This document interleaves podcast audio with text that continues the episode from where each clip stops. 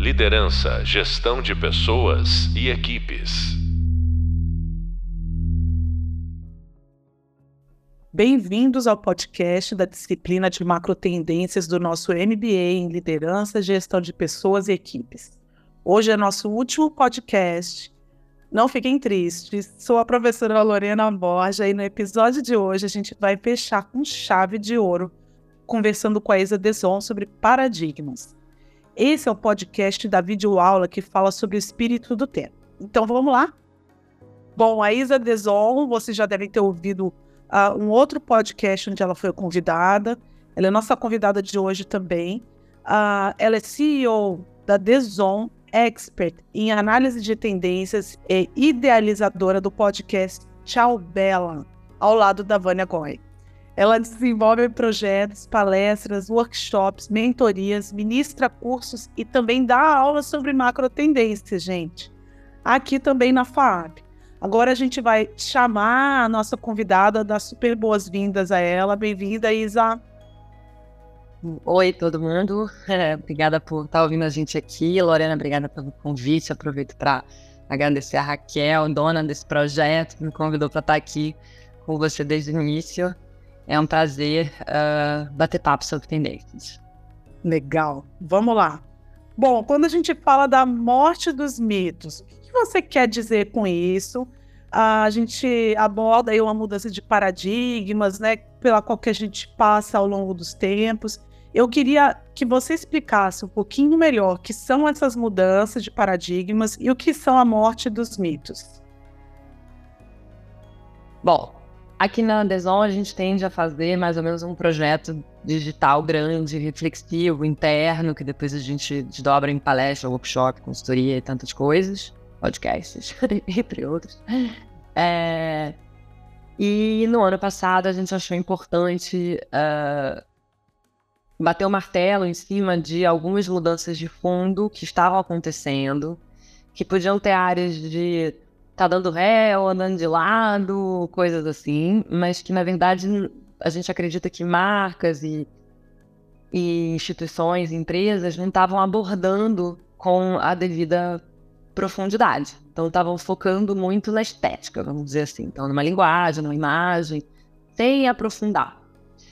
Então a gente resolveu falar um pouco sobre é, as quebras de paradigma que a gente estava vivendo e como que a gente podia é, pincelar ali durante um período, obviamente, muito tenso, se a gente olhar Panorama Brasil, mas não só, uh, de mudanças políticas, socioeconômicas, geopolíticas, climáticas, enfim, é, muito fortes, vindo de uma ressaca pandêmica. É, então, o objetivo era inclusive mudar um pouco a narrativa de tendência, a nossa própria narrativa de tendência, não estou nem falando de outros especialistas em institutos e etc., que era permitir dar uma olhada um pouco no passado, presente e futuro. Uh, é, para explicar que tem movimentos que, para quem está olhando só visualmente, não está se aprofundando, talvez possam parecer que estão acontecendo ou morrendo também. É, e se a gente olha passado, presente e futuro, a gente começa a entender que é o nosso trabalho, né, Lô? A gente fica olhando para o futuro a partir do passado, do presente e das hipóteses que a gente consegue tirar disso. É, então, ajudando a quem quer que tivesse acesso ao nosso conteúdo, porque é óbvio que a gente vende para grandes empresas, mas a gente também publica isso no Instagram, tá no nosso site, a gente faz toque de graça, pago, em lugar, tudo sem, sem critério, a gente só quer espalhar conhecimento e, e, e pontos de vista. Então, é, ajudar quem é, não tem contato com tendência a entender esse fluxo. Então, a gente matou 25 mitos ao longo de nove meses, foi um projeto quase um parto mesmo. e uh, ali a gente uh, abordou, e aí a gente brincou com os mitos que teriam nomes tipo a morte de alguma coisa, a gente acabou transformando isso em perguntas, porque estava o João, nosso diretor de arte, falou: tá um pouco mórbido, talvez a gente ficar só publicando a morte, a morte, a morte. Então tudo virou pergunta. A morte da mulher perfeita virou Amélia era mulher de verdade. É, a morte do mito americano virou Por que, você ainda sonha em inglês? E assim a gente tentou ser um pouco mais lúdico, propositivo. É, enfim, eu sei que você vai perguntar mais sobre isso, mas é, eu tentei explicar que assim tem tanto esse movimento mundial quanto também uma tentativa de como que a gente pode contar as histórias e ancorar essas mudanças do inconsciente coletivo de uma forma um pouco mais tangível. É isso entendi. Muito legal, até porque uh, existem algumas, alguns parâmetros que vão mudando né, ao longo do tempo. A gente no nosso curso fala que o tempo ele é ele é fundamental, né? Então assim vem uh, alguma coisa que era uma certeza no passado, hoje a gente já está falando assim, mas era isso mesmo?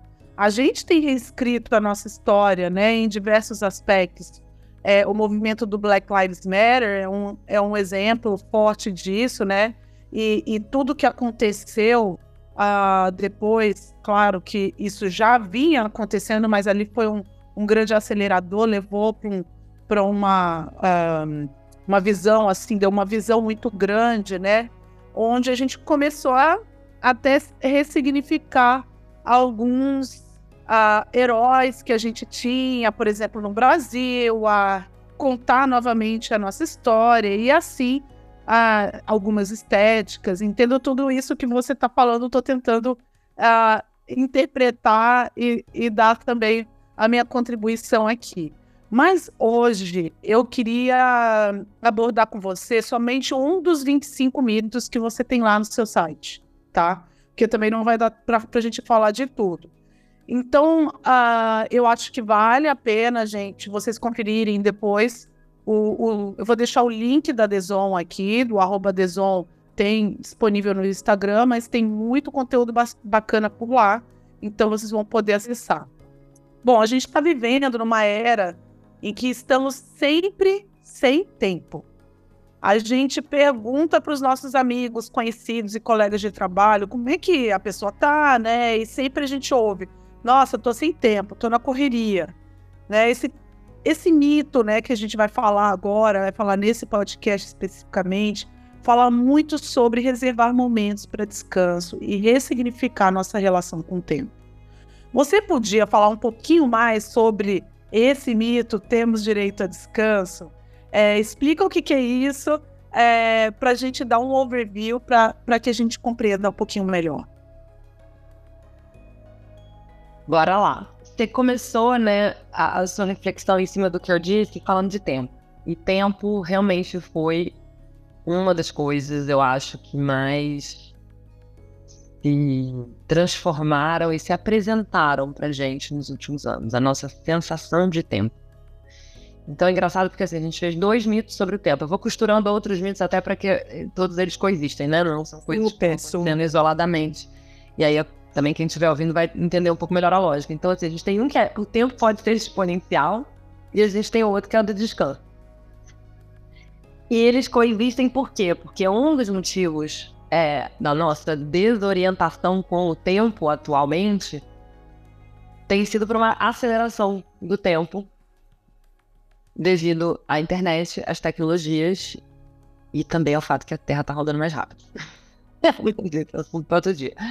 É, então, é, e aí a pandemia colocou o tempo na nossa vida também num outro lugar. Então tudo ficou mais confuso do que já estava, vindo da ideia que o tempo é inventado, né? Um conceito que a gente criou para organizar a vida em sociedade, o chão de fábrica, a escola, assim vai.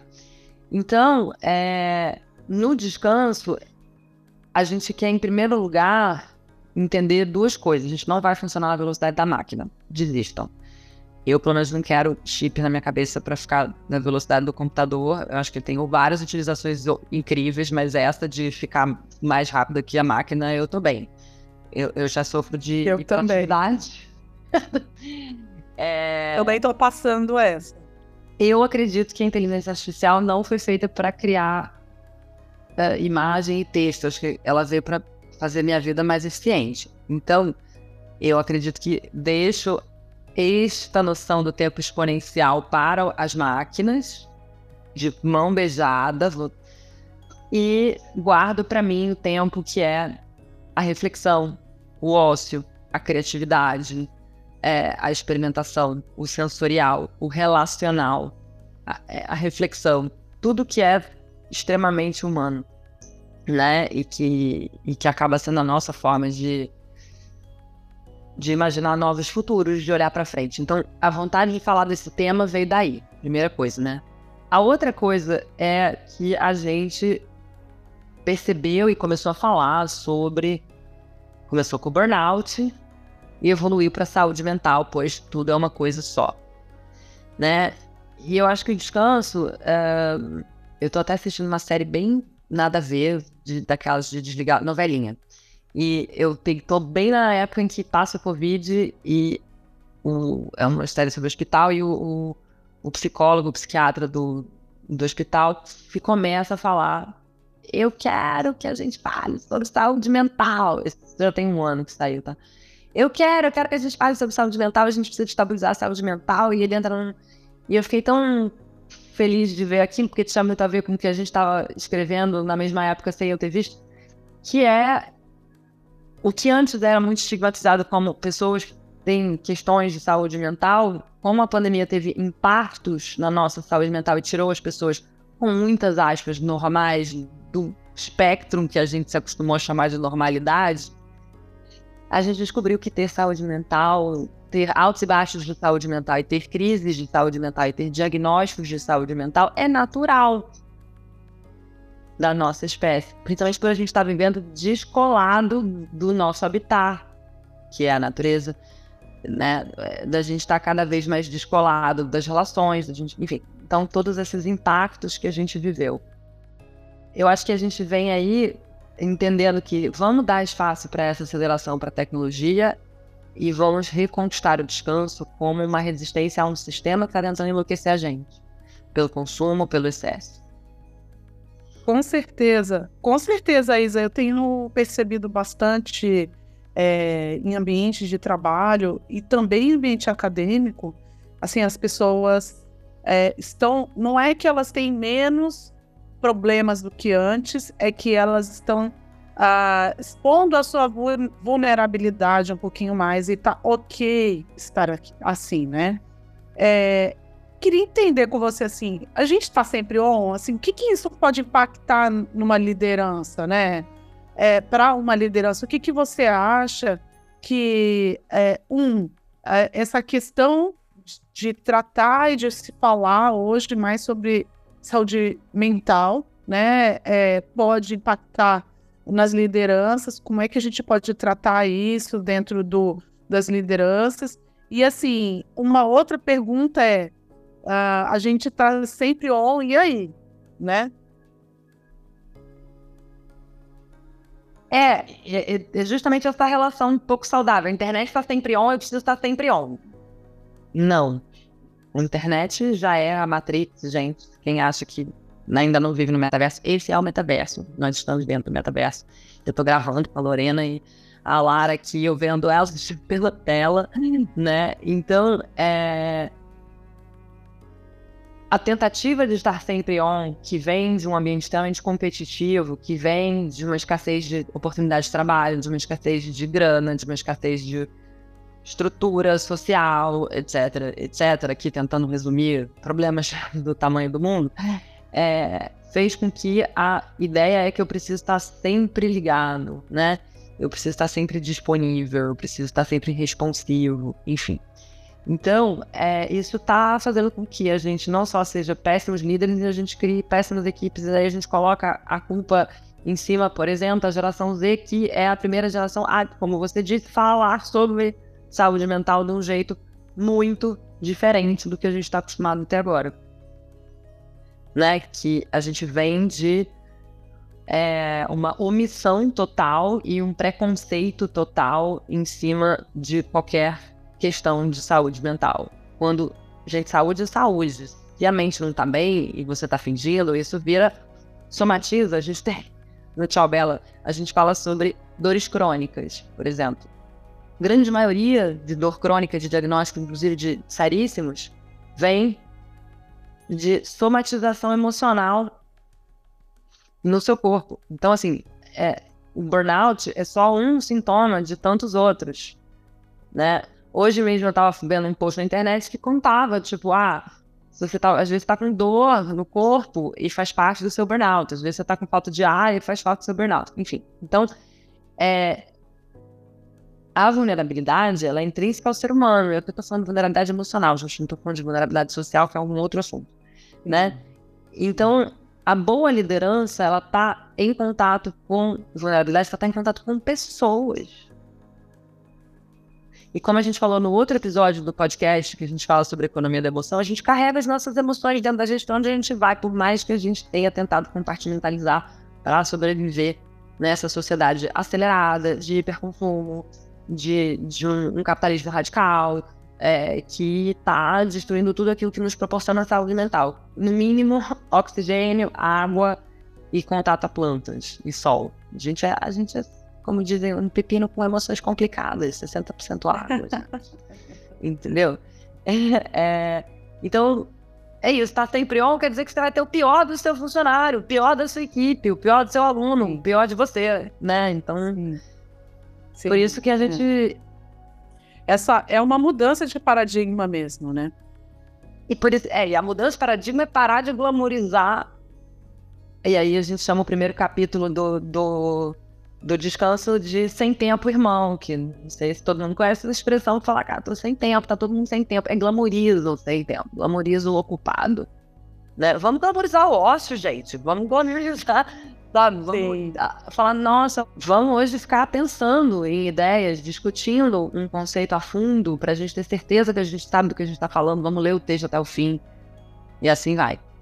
Eu, não, eu acho que é sobre a gente conseguir é, é repensar a nossa relação com o tempo toda, para falar, só para costurar com o início do episódio. Então, aí pela aceleração, a gente deixa para a máquina, deixa a máquina ficar sempre on. Sim, com certeza. Até porque é, tem uma decorrência, é, são coisas que estão meio interligadas, né? É, aquele. Uh, todo mundo acredita que seu tempo tem que ser é, integral para uma corporação, para uma organização, é, a partir do momento que você entra, você está meio vendido, né? Todo o seu tempo ali, você tem que se dedicar isso, é, é glamourizado, como você disse. Aí entra, isso dá espaço para uma liderança tóxica também, que é, não tem uh, não tem empatia, não, na verdade, não expõe as suas vulnerabilidades, porque também é uma pessoa. Então a gente é, é trazer também o ambiente corporativo é, para dentro de, do, do ambiente, lembrando que é um ambiente de pessoas. Né? A gente tratou um pouquinho isso num outro podcast com a Joana Lage, falando sobre é, gestão de pessoas, né? E, e justamente é, essa questão de você se mostrar uh, vulnerável, se abrir, te aproxima da sua equipe, e esse é um ponto super positivo e tem se tornado cada vez mais importante dentro do, dos ambientes corporativos com relação à liderança, né? É, eu acho que assim, os líderes tóxicos, eles são resultado de uma sociedade tóxica e de um mundo corporativo tóxico. Né? Acho que nasce tóxico, né? É, eu, eu sou uma pessoa otimista. eu gosto de pensar assim. É, eu tive muitos líderes tóxicos, por exemplo, em, na minha carreira internacional. E eu. Isso moldou a minha tentativa, não digo que eu sou de sucesso nisso, mas a minha tentativa de proporcionar outro tipo de liderança, de repensar o modelo de trabalho. E eu acho que é, as pessoas, quando elas são apaixonadas por que elas, pelo que elas fazem, e aí, óbvio que eu tô falando de um lugar de privilégio, FAP, MBA, tô, né? generalizando para toda a população do nosso país. É, eu acho que quando a gente faz coisas que a gente sente que a gente fica animado em fazer, que, que a gente se sente é, incentivado por aquilo, você pode fazer muito melhor em 5, 6 horas do que você faria se você tivesse 12 horas de trabalho. Então, eu acho que eu, quando eu falo de outra relação com o tempo no descanso, a gente chega a falar até da semana de quatro dias, que está sendo testado. Não tudo que é solução, pelo amor de Deus, acho que não tem uma solução é, que vale para tudo e para todos. Eu acho que cada modelo de negócio, indústria, empresa precisa se adaptar a uma realidade é, específica. Mas eu acho que se permitir a flexibilidade de repensar, eu brinco que falo, cara, meu sonho é vender tendência só para RH. Porque eu já cheguei à conclusão que se a gente não mudar o RH, a gente pode fazer a campanha mais legal do planeta. Que enquanto o RH não tiver repensado, é, a gente não vai conseguir transmitir as mensagens que fazem sentido para a gente, para nossa empresa, para o nosso público. Enfim é, qualquer que seja o produto ou serviço que a gente venda. Né? Então, no fim, eu gosto de dizer que consumidor, gente, é todo mundo, todas as pessoas em torno de você, a todos os momentos, consomem. Você pode viajar no, no, no, ônibus no interior da Bahia, você pode estar tá viajando de primeira classe no, no Concorde, coitado, nem existe mais. Mas, enfim, é, e você vai ver que as pessoas estão numa lógica de consumo constante, desgastante que é o que está levando a essa lógica destrutiva econômica e ecológica e que leva ao desgaste mental. É tudo uma coisa só. Sim, não dá para separar é... e compartimentar tanto, né? Aí quer resolver o problema do planeta, mas quer consumir sem parar, mas quer não sei... É muito complexo. Sim. Assim, e depois da pandemia, né? A gente é, viveu aí esse período uh, trabalhando remotamente, é, foram uh, muitos ganhos nesse sentido, né? De, de você poder trabalhar de qualquer lugar e tal. Mas ao mesmo tempo, eu ouvi todo mundo falando assim que trabalhou muito mais na frente da tela do que uh, longe, né? Quando estava a gente perdia mais tempo antes com mobilidade e agora a gente continua na frente da tela, né? Você acha que a gente está cada vez mais sem tempo ou a gente está conseguindo encontrar essas pausas? Olha, são dois, duas coisas que eu acho que tem que trazer, né? A primeira é que a tela, ela é um ser místico desde que a televisão, não, desde o cinema, ela ficou um ser místico mais assim, quando ela virou televisão e aí de repente ela virou telefone e pronto, né? Agora a tela eu costumo dizer que no futuro os nossos netos, bisnetos, sobrinhos, netos e afins vão falar assim: ah, não sabe, minha tia Lorena, ela andava com o telefone no carro, na escada, na rua, no banheiro, não sei onde. É, que isso, as pessoas fumavam no avião, as pessoas fumavam na sala de aula, as pessoas fumavam no consultório médico, as pessoas. Eu acho que a gente não tem maturidade e higiene digital. E para mim essa é uma das grandes pautas da saúde mental para as próximas gerações. Sinto muito, fiz parte do problema, estou aqui para pensar em soluções. Mas é aquele, aquela mãe que fala, a criança não pode ficar no telefone, mas aí a mãe do lado da criança no telefone. Uhum. É, eu acho que é muito mais sobre proibir. E aí você nunca sabe, você proíbe, não proíbe, depende da criança, depende de você, depende de muita coisa. Né? É... Então, eu acho que a tela ela tem esse poder de nos levar para outros lugares, e é por isso que a gente não consegue ficar 5 minutos meditando, mas fica 45 minutos perdido no Instagram, no TikTok, no Threads, no X, whatever. Entendeu? É, quando viu, você tá, né, tem até uma expressão chamada doom scrolling, né, doom scrolling, como se você estiver meio zumbi. Então você fica ali meio hipnotizado e quando viu, opa, 45 minutos. Então, e aí é interessante a gente pensar que a necessidade sensorial do ser humano é tanta que a gente começou a fazer. Agora é a pira do podcast, então vamos viver aí, pra, que é como se a gente tivesse reinventado a rádio. Nossa, rádio é on demand, basicamente. Eu escolho minha rádio, eu escuto propaganda só se eu não quiser pagar o é bom. Tá. E aí o ASMR, a gente quer as barulhinhos, você entende? Assim, a gente, a, eu, eu acho que a próxima etapa e a etapa atual, ela é muito, muito manual sensorial e gustativa. Então acho que a gente está nessa pira de gastronomia mundial, Top Chef, Masterchef, todos eles, as versões brasileiras todas e, e gringas e 800 variações no Netflix, em todos os streams possíveis e imaginários. E o lado manual que passa quem voltou a ler, quem tá fazendo cerâmica, quem virou marceneiro, quem tá fazendo. É, entendeu? Até pão, eu quase que ele é mais manual e gustativo ao mesmo tempo. Então, assim, é, todas essas piras, tricô, é, crochê, é, jardinagem, não sei, cada um com a sua. É, é, que é um pouco como que eu tiro o olho da tela. E eu acho que essas coisas são as coisas que podem nos salvar, de alguma forma. E é, a isso... não faz da mesma forma. De tudo que a gente pode fazer presencialmente, né? É, as comunidades, as comunidades é, orgânicas, né? As comunidades que eu quero dizer que a gente não está na vida virtual, né? Tem as comunidades virtuais também. É, é, esses podem ser tempos de pausa, né? Que a gente tinha comentado.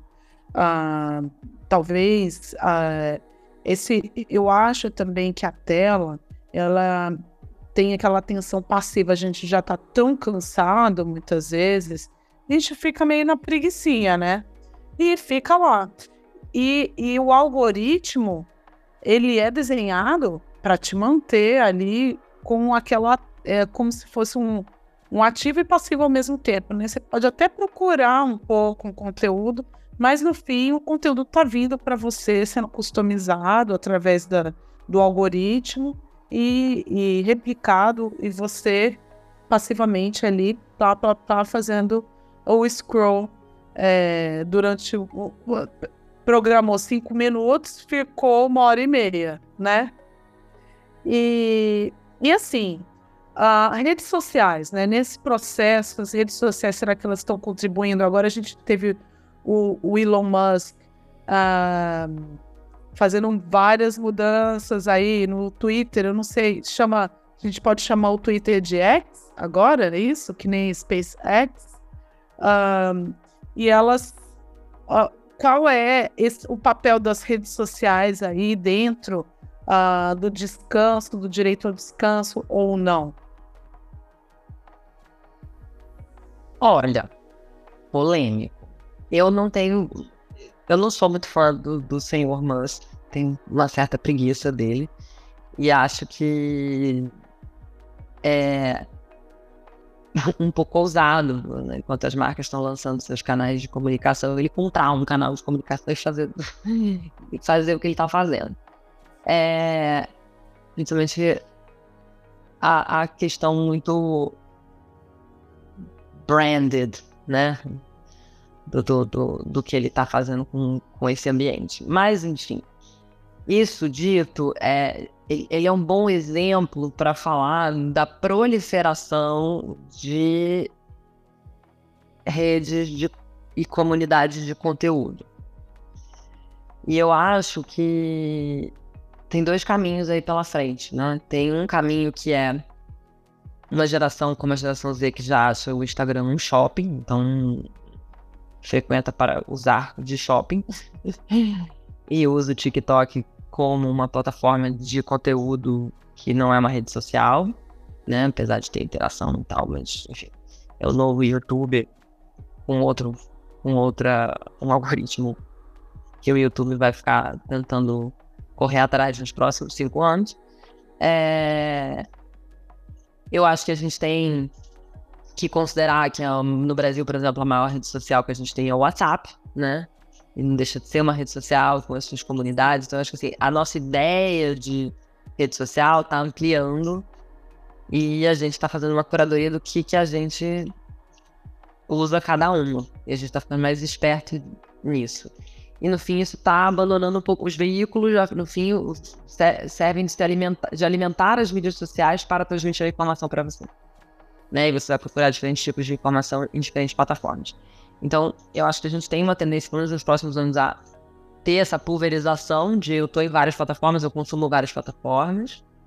E ao mesmo tempo, a gente tem uma rejeição de uma série de coisas. A gente está vendo o fenômeno da desinfluência, a gente está vendo quantas pessoas então, usam o Instagram ainda para ou resgataram, ou voltaram a fazer, ou não fizeram pela primeira vez como um álbum de família, uma coisa fechada, faço do cachorro, do filho, assim, que. É, participa das comunidades que tinham só no, no WhatsApp no Telegram e agora tem no Instagram, enfim. é, como que isso entra no descanso, da primeira forma que a gente analisou do que está ali no mito, é sobre as influenciadoras que se permitem e, e se dedicam a falar disso.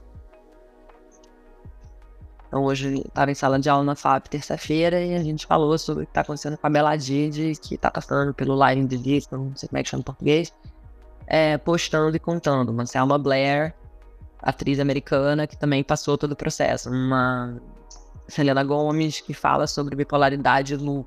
Enfim, é, podemos falar de vários. Né? Acho que tem, hoje tem Sleep Influencer, gente, é muito bom. Uhum. É um influenciador que ele viaja para dormir em lugares e contar da experiência. A gente tem spa de sono, né? Tem um episódio todo do Tchau Bela sobre o sono e um outro sobre o burnout.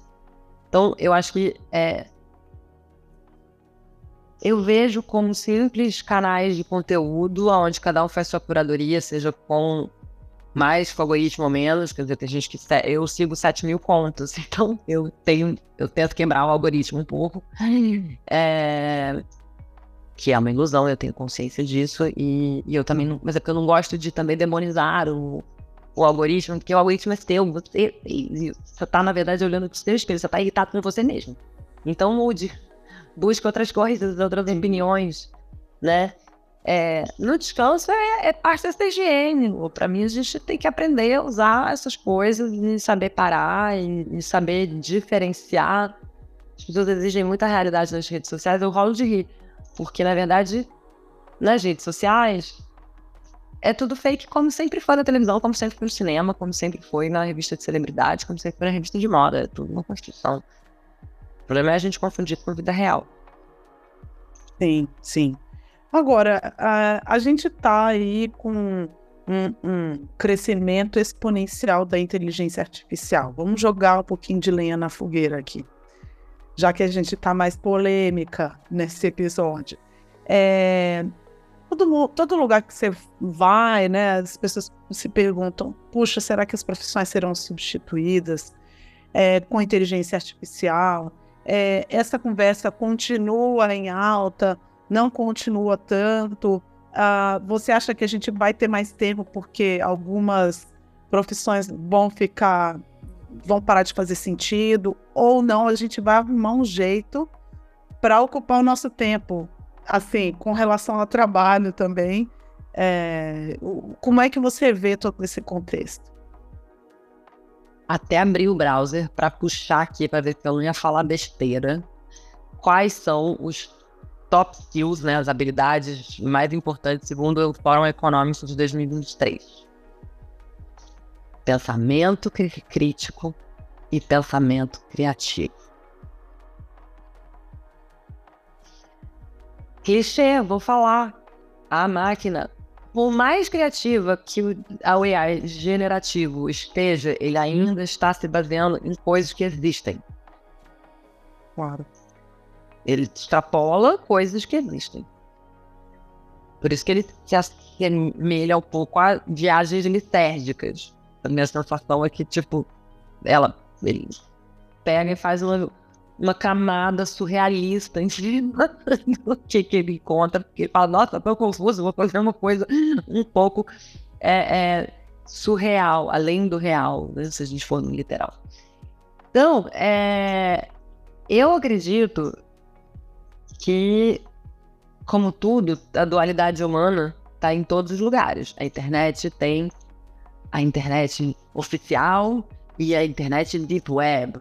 O AI tem o monstro e o AI tem a hiperotimização do sistema de saúde para a gente nunca mais ter que passar perrengues que a gente passou durante a pandemia, porque a gente tem é, dados e análise de Big Data para melhorar o sistema de saúde global, o abastecimento farmacêutico global. Eu sou dessa ideia. eu tento focar nessa parte. É... A gente fez episódio de Chabela essa semana só sobre saúde, a gente nunca tinha feito só sobre saúde global macro, porque a gente quis falar, putz, vamos olhar para o AI de um jeito que seja construtivo. É, eu falo, pesquisa de mercado, reinvente-se, porque dados e as empresas estão armazenando seus próprios dados, tendo seus próprios aplicativos, enfim já fazendo toda a, a colheita de dados própria. Então vamos, re, vamos repensar como é que a gente vai fazer negócio, especialmente estratégia.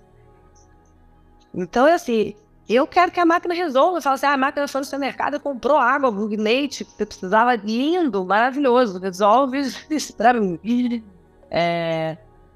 Então eu acho que sim, a gente está falando, obviamente, de um lugar de privilégio. Se a gente não trabalhar a, a alfabetização digital, essa conversa não vale a pena né? Eu trabalho com favela radical no Rio de Janeiro, a gente ensina a criança a partir de seis anos na favela do Turano a programar.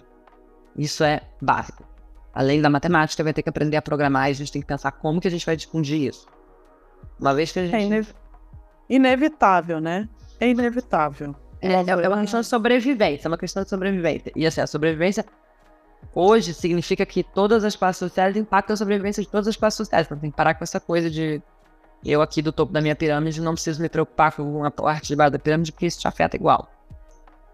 Sim, sim. Deprecia a sua economia igual, e só o Brasil, só a elite brasileira que não entende isso, entendeu? Só pra polemizar. A polêmica aqui. Já falei isso palestra, inclusive na FAP e em outros lugares.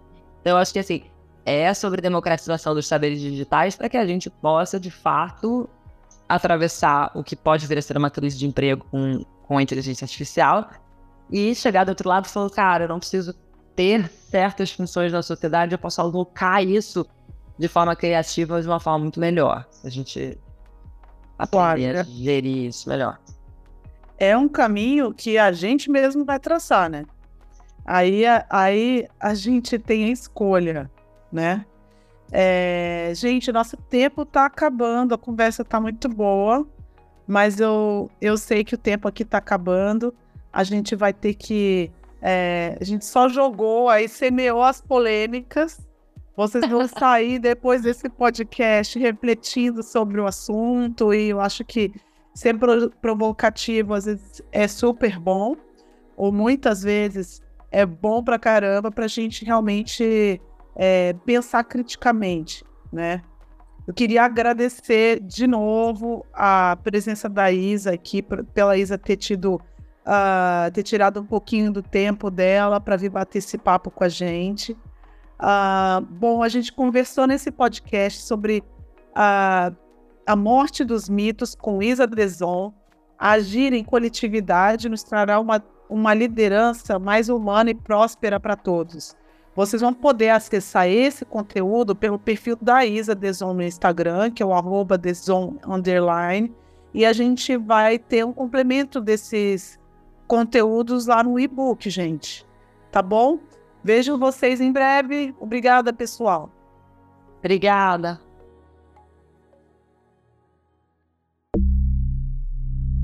Liderança, gestão de pessoas e equipes.